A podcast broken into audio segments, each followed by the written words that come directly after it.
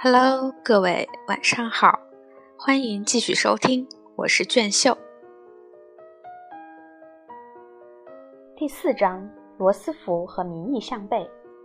在美国废止禁酒法之前，本尼托·墨索里尼公开说过，美国的事情两句话就说完了：一是酒禁问题，二是林白事件。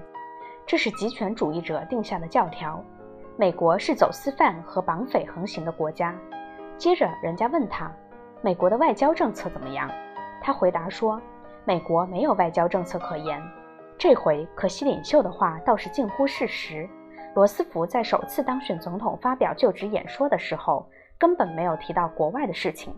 他不准官方提出任何参加国际联盟的主张，而且第一回在国际舞台出现，就把1933年的国际货币和经济会议搞垮。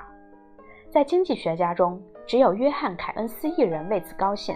他以为管理通货制比金本位制好，所以说罗斯福做的对极了。可是总统这样做，并不是由于受到凯恩斯的理论的影响，他要先把国内事情整理就绪，再去对付海外的威胁。他这是有意识地先处理国内亟待解决的问题，而不顾对国际友好关系的有无妨碍。五年之后。希特勒在慕尼黑会议上挥舞铁拳，罗斯福就改变做法了。可是世界和平岌岌可危，早已显而易见。在罗斯福竞选第二任总统之前，墨索里尼已经强占埃塞俄比亚，西班牙已经战火熊熊，德国已经重整军备，占领莱茵区。而且，尽管赫尔安慰美国人说德国政府不再迫害犹太人了，犹太人在那里还是活不下去。一九三五年逃往美国的有八万之多，在东京好战的少壮派军官加紧促使昭和天皇政府走向扩张主义和帝国主义的道路。有个日本小兵溜过卢沟桥去逛中国窑子，日军司令就硬说中国人把他绑架，发动对北京和天津的进攻。阿米蒂亚·埃尔哈特当时是美国最有名的女飞行员。她大概在飞行途中发现了日军在委任统治地马里亚纳群岛构筑工事。至于日军逼她降落，把她杀害，这看来几乎是毫无疑问的了。他的惨死当时无人知道，可是各报首页屡次登载过日本人挑衅的新闻。所有这些挑衅行为的目的，似乎都是想试探一下美国是否怕战争。果然，美国是怕战争的。国务院也曾向日本提出过抗议。并且不着边际地谈过什么道义上的制裁。罗斯福总统和国务卿赫尔都表示，他们对世界舆论的作用具有信心，好像世界上真的有这么一种神秘的东西，独裁者们一碰到它就不敢动了。国会通过了几个保持中立的法案和决议，总统颇为勉强的一个个签署了。他之所以感到勉强，是因为不愿自己的权利受到任何限制。其实，总统的外交方针和国会的意见很少出入。罗斯福的新政对外国没打什么主意。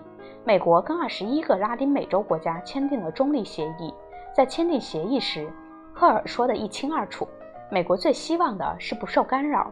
前任总统胡佛的决定，罗斯福赞成的虽然不多，但是拒绝与英国联名谴责日本侵略满洲却是其中之一。在大萧条时期，这样做基本上是对的。因为国内问题要政府全力以赴，可是1934年的约翰逊拖欠战债处理法和1935年皮特曼中立决议可就毫无道理了。这些法案只能使德意两国独裁者横行无忌，却把美国总统的手脚绑住了。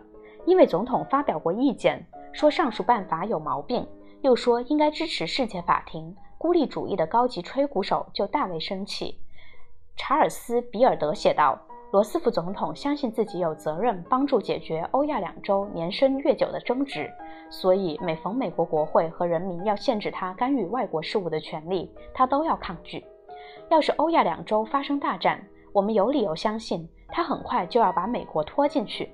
可是结果会如何呢？无论美国战败也好，战胜也好，在和平会议上，美国总要上当吃亏。事实上。即使美国当时想立即干涉国外事务，也不可能。在罗斯福总统首任期间，美国军事建制继续削减，以致全国兵员还少于福特汽车厂的工人。正如艾森豪威尔后来所说，美军当时的真正敌人是经费问题，或者说经费不足的问题。一九三四年，总统出巡夏威夷瓦胡岛，驻军司令为他举行军事演习。这场演习本来想搞得宏伟壮观，结果却变成了笑话。军用卡车半数发生故障，十二辆旧坦克也有七辆在总司令面前突然抛锚，叫他大吃一惊。据一九三五年《幸福月刊》的报道，虽然美国步兵决定采用 M 一式加伦德半自动步枪，可是总数还是不够装备一个团。这个月刊估计，照现在的采购速度，单是把这种新式步枪装备美国常备军，就大约要三十年。到了那时，这种枪早已过时了。这篇文章的题目是《美军中都是些什么样的人》。文内说，在现役军人中，竟有一个四十七岁的中尉。一个六十五岁的中士班长，上尉平均是四十三岁。那时，好多美国人竟然觉得军队大可不赦。学者们一般认为，美国参加第一次大战是上了欧洲那些坏家伙的当。普通群众这回居然也赞成这些教授的看法了。他们以为美国经济萧条就在欧洲，因为欧洲人拖欠了美国的战债。在三个军人告别干戈乃至胜利的荣誉值几个钱里，知识分子们都竭力主张。为了和平，付出什么代价都值得。要是阿米莉亚惨遭日军杀害的事传了出来，当时也无人相信，因为大战时有过关于德军惨杀比利时人的夸大宣传。美国人再也不听这一套了。有个抱理想主义的中学公民科教师对学生说：“我们有的是战争部，孩子们，要是我们也有个和平部，岂不是好？”这句话，中学生理查德·罗维尔记住了。好几百万的中学生也记住了。一九三四年，主教派教会会议决议，和平时期要备战，这是不值一钱的爱国主义者所提出的口号，教会绝不响应。对于这个决议，教徒们全部赞成。这位德国新元首，美国人谁也没注意，甚至对外战争退伍军人会也开展征集二千五百万人签名运动，要说服国会必须制定更多的中立法案。不过，对于北达科他州参议员杰拉尔德以及不少同事，呼吁倒是用不着的。这位先生是参议院军备调查小组委员会的主席，他的主要助理法律顾问就是阿尔杰西斯。纳埃是最善于归罪于无辜的人，他竟说美国参战是由该死的华尔街银行老板和外国战争贩子一吹一唱造成的。他到全国各地演讲，大声疾呼说。上次大战，我们的参战目标半点也没有达成，我们做到的只是不惜重大的生命牺牲，让银行老板不愁收不回债款罢了。在出身富家、敢于违反传统的大学生中，激进的和平主义蔚然成风。家境比较清贫的同学虽然通常保持沉默，也心里赞成。某次全国民意测验结果，大学生竟有百分之三十九说他们不论什么战争都拒绝参加。有百分之三十三说，只有美国被侵略时，他们才愿意打仗。在和平主义堡垒哥伦比亚大学和加利福尼亚大学里，只有百分之八的学生表示愿意无条件打仗。虽然哈佛大学、约翰斯霍普金斯大学和纽约市立学院的学生受到威胁阻挠，一九三五年，全国各地仍有十五万以上的学生为参加争取和平的罢课运动而游行示威。随后又有五十万大学生联合宣誓。如国会宣战，他们将拒绝服兵役。他们当时对现存体制的看法和下一代对深恶痛绝的现有建制的看法相去不远。他们反对办强制性的后备军官训练团，反对侵犯学术自由和学生权利，反对各种法西斯活动。他们要求改革大学管理机构。